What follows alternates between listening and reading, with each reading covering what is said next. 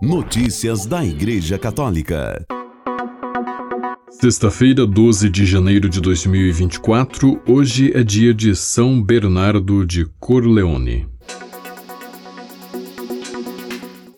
Papa diz a um grupo de oração que rezar o terço é pouco aos olhos dos homens, mas muito aos olhos de Deus. Reportagem do Vatican News. O Papa recebeu em audiência os membros das Sentinelas da Sagrada Família, uma rede de oração mariana fundada dez anos atrás com a vocação de apresentar a Nossa Senhora as intenções da Igreja do mundo. O Papa aprecia a simplicidade e a humildade do movimento, afirmando que o que se requer de uma sentinela poderia parecer até mesmo risível: rezar a cada dia uma dezena do rosário é pouco aos olhos dos homens, mas é muito aos olhos de Deus se feito com fidelidade no tempo, com fé e com fervor e em um espírito de comunhão entre vocês. Deus ama o que é pequeno e faz de modo que produza fruto. O movimento é composto somente por mulheres consagradas à Sagrada Família. Assim disse Francisco: qualquer que seja seu estado de vida, com Maria vocês são todas mães, e apontou três características: o olhar materno para as realidades do mundo, a capacidade de guardar e meditar as coisas no coração e a ternura. O nosso mundo, assim como os nossos irmãos e irmãs, tem mais necessidade do que nunca de ternura, uma palavra que talvez alguém gostaria de tirar do dicionário. Como é duro às vezes hoje o mundo, implacável, surdo e indiferente aos sofrimentos e às necessidades do próximo. Maria foi ternura para Jesus e o é para a Igreja e para o mundo. Assim concluiu o Papa, fazendo votos de que as sentinelas possam encarnar a ternura de Maria para a Igreja e para o mundo. As sentinelas nasceram na Bélgica e agora estão presentes também na França, Grã-Bretanha, Luxemburgo, Espanha, Líbano, Colômbia, África e Antilhas. Na audiência com o Papa, participou a princesa Sibila de Luxemburgo. A cada mês, uma sentinela medita um mistério da vida de Cristo. No mês seguinte, ela passa para o próximo mistério. Os mistérios são distribuídos de acordo com um programa que garante que juntos formem vários rosários. Notícias da Igreja Católica. Católica.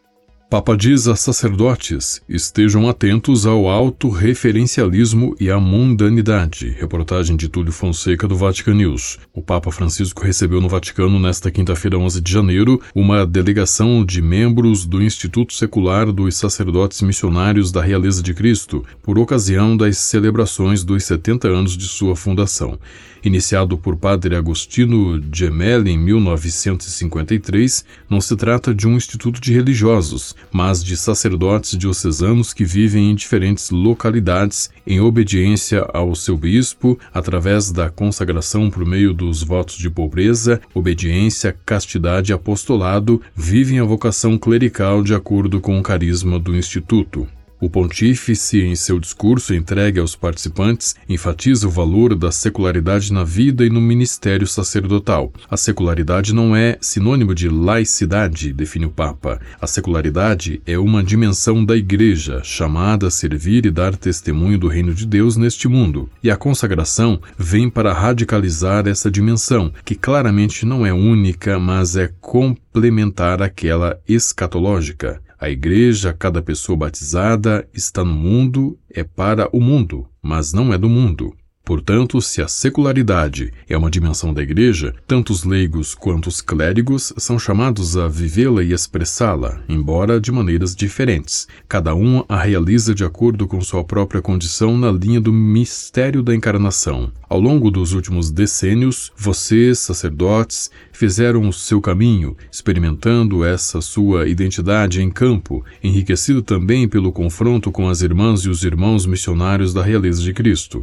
Francisco recorda que o Instituto tem como base fundamental o carisma franciscano, que é o da pequenez, e, deste modo, forma-os para o serviço humilde, disponível e fraterno. Segundo o Papa, este é o modelo da realeza de Cristo, que consiste em servir, em doar generosamente, com solidariedade aos pobres e excluídos. Realeza e pequenez em Cristo são uma coisa só, e São Francisco é testemunha disso. Gosto de uma expressão usada em vossa oração ao Sagrado Coração de Jesus que diz: Sejamos solidários e amigos do povo, apóstolos da simpatia e da verdade, para que o Evangelho se torne o coração do mundo. Apóstolos da simpatia e da verdade, uma bela expressão que vocês repetem todos os dias para confirmar o voto de apostolado, convencidos de que unidos a Cristo no Espírito Santo, são apóstolos, sobretudo com a própria humanidade, com aquelas virtudes humanas que o Concílio Vaticano II descreve: sinceridade, respeito pela justiça, fidelidade à palavra dada, bondade, discrição, firmeza de espírito,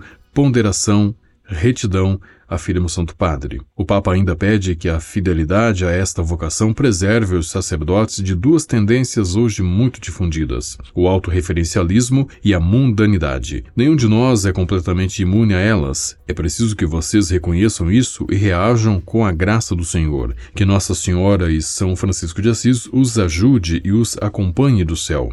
Francisco também manifesta sua alegria com a presença de um sacerdote do Instituto proveniente do continente africano, em sintonia com a tendência dessa realidade missionária que nos últimos tempos vem incluindo novos membros, especialmente sacerdotes da Guiné, Burundi, Ruanda e outros países africanos. O Papa recorda ainda da criação em Burundi de um centro de formação que leva o nome de Don Courtney, o núncio apostólico que foi assassinado ali enquanto trabalhava arduamente pela pacificação nacional em 28 de dezembro de 2003. Notícias da Igreja Católica. Em entrevista no dia 9 de janeiro à WTN News, o governador da Flórida nos Estados Unidos, Ron DeSantis, falou sobre sua experiência com o poder da oração e a sua crença de que a família deve ser a peça central da vida americana. DeSantis, que é católico, disputa a indicação a candidato à presidência pelo Partido Republicano. No ano passado, promoveu uma lei pró-vida na Flórida, uma legislação que controla a Disney, e em 2022, uma lei de 2022 que protege os direitos dos pais pais de educarem seus filhos. De Santos disse que sua fé e sua vida familiar estão profundamente interligadas. Eu ia à igreja todos os domingos, desde que me lembro de ter dado meus primeiros passos até o momento em que deixei a casa dos meus pais, lembrou ele. Daí foi algo que estava enraizado em mim. De Santos cresceu perto de Tampa, na Flórida, depois estudou em Yale e em Harvard. Ele se lembra de ter sido um grande choque cultural ir da Flórida para Yale como um garoto operário. Eu nem sabia que as faculdades eram liberais, quer dizer, eu não tinha ideia no que estava me metendo, disse ele. Eu apareço no campus vestido como você faria no centro-oeste da Flórida,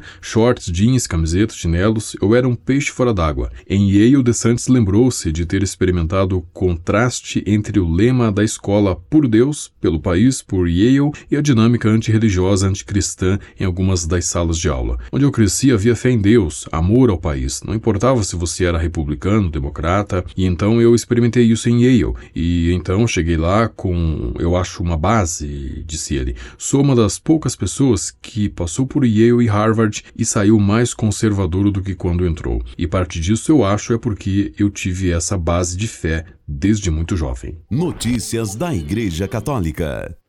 A Igreja Dominicana de Nossa Senhora da Hora, uma das mais emblemáticas de Mossul, norte do Iraque, foi totalmente restaurada depois da destruição causada pelo Estado Islâmico há 10 anos. Em suas redes sociais, o padre Olivier Pouquilon, diretor da Escola Bíblica e Arqueológica Francesa de Jerusalém, publicou no dia 1 de janeiro algumas fotos do templo reconstruído com a colaboração da Organização das Nações Unidas para a Educação, a Ciência e a Cultura, Unesco. Por ocasião da solenidade de Maria Mãe de Deus, os dominicanos do Iraque celebraram uma missa pela paz na igreja. Foi a primeira desde a sua destruição. A missa foi rezada pelo padre Gerard Francisco Timoner, superior-geral da Ordem Dominicana, na presença de vários vários frades e fiéis num clima de alegria e esperança. Notícias da Igreja Católica.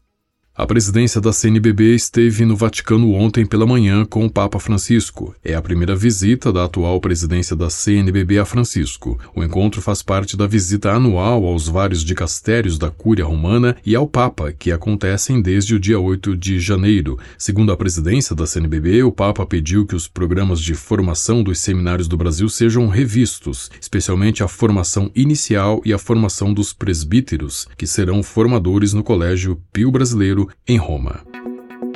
Com a colaboração do Vatican News e a agência ACI, você ouviu o Boletim de Notícias Católicas que volta na próxima segunda-feira. Notícias da Igreja Católica.